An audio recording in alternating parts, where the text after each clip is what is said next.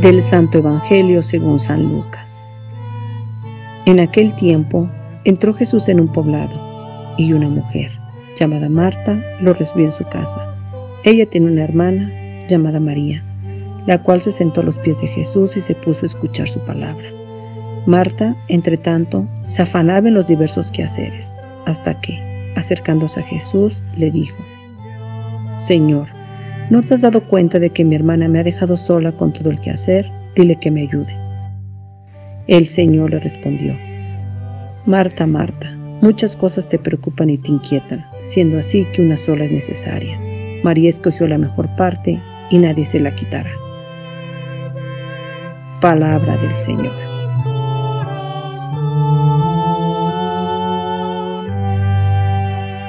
Queridos hermanos, nos encontramos en este martes 27 del tiempo ordinario, tiempo para meditar sobre la vida de Jesús, sobre lo que realizó e hizo. Hemos escuchado este hermoso texto del Evangelio según San Lucas en su capítulo 10 y algunos versículos. Nuestra vida diaria se puede reflejar en estos dos personajes, en Marta y María. Nuestro ser cotidiano, una persona que está atenta, una persona que hace el servicio. Todo ser humano tiene estas dos tareas, el quehacer cotidiano y el tiempo para elegir lo esencial. En este hermoso evangelio hemos escuchado en algunos puntos, pongo por ejemplo la gran amistad que tenía Marta y María con Jesús, son excelentes amigos de Jesús, Jesús se presenta como un buen amigo ante ellas y tenemos que seguir ese ejemplo. Tenemos que tener a Jesús como un buen amigo al cual tenemos que recibir, al cual tenemos que sentarnos a escuchar. Marta y María son dos personajes muy queridas por Jesús. Las estima, las quiere mucho, las ama. Por una parte, una se acerca a Jesús y se sienta a los pies de su maestro. Aquí también encontramos el valor pues de la escucha.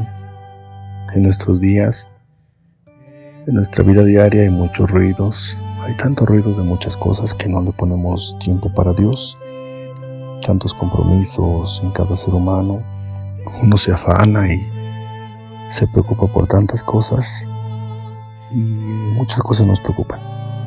Aprendamos también hoy a escuchar a Dios a través del silencio pidámosle a Dios un tiempo, o más bien démosle a Dios un tiempo para platicar con Él, para orar con Él, pues mínimo para sentarnos ahí, allí como, como esta mujer.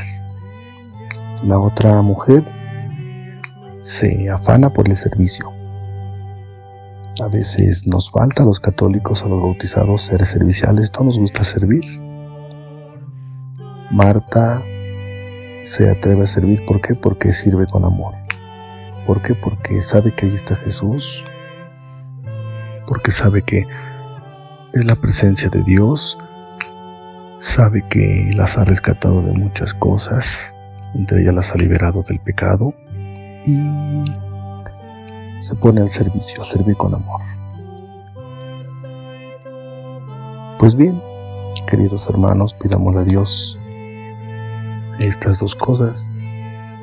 Pidámosle a Dios, en primer lugar, tiempo para Él. A pesar de nuestras actividades, de todo, pues ofrezcámosle un momento, un silencio. Ofrezcámosle un tiempo para Dios.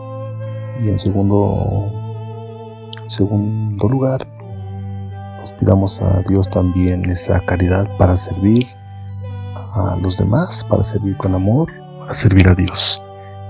Pues de esto tenemos que aprender nosotros lo, lo más básico, vivir lo esencial, sin preocupaciones y nada. Darle a cada cosa el momento y el tiempo que, es, que se merece. Decimos todos que así sea.